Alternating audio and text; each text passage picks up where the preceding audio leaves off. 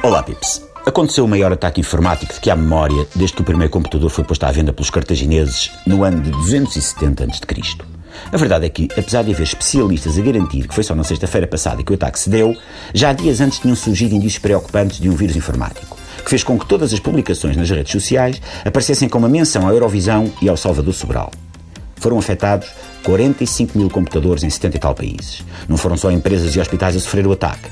Também o sistema operativo do José Rodrigues apanhou um vírus que fez desatar aos berros ao relatar o silêncio de um milhão de fiéis a quando da visita do Papa ao Santuário de Fátima.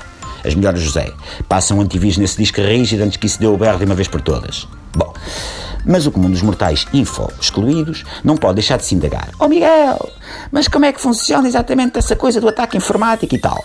E aqui o Miguel, magnânimo, carregado de um sentimento ímpar de serviço público, vai passar a explicar. Os ataques informáticos desta natureza acontecem por via da disseminação de vírus. Não os vírus tipo sarampo, que, como bem sabem os iluminados antivacinas, é um vírus que se combate perfeitamente com um chá de chulé. Não. Os vírus informáticos são outra coisa. E as máquinas são infectadas porque se recusam a ser vacinadas, que é para não apanharem o autismo digital, que é uma coisa muito século XXI, mas século XXI antes de Cristo. Os vírus informáticos apanham-se normalmente nos tampos das sanitas das casas de banho públicas, quando nos sentamos no trono a ver o nosso perfil de Facebook no telemóvel.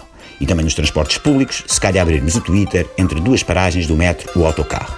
Por cada 10 frases de autoajuda, acompanhadas por uma fotografia de golfinhos ou gatos recém-nascidos alapados num cesto de verga, há um computador infectado. É trigo limpo, meus amigos.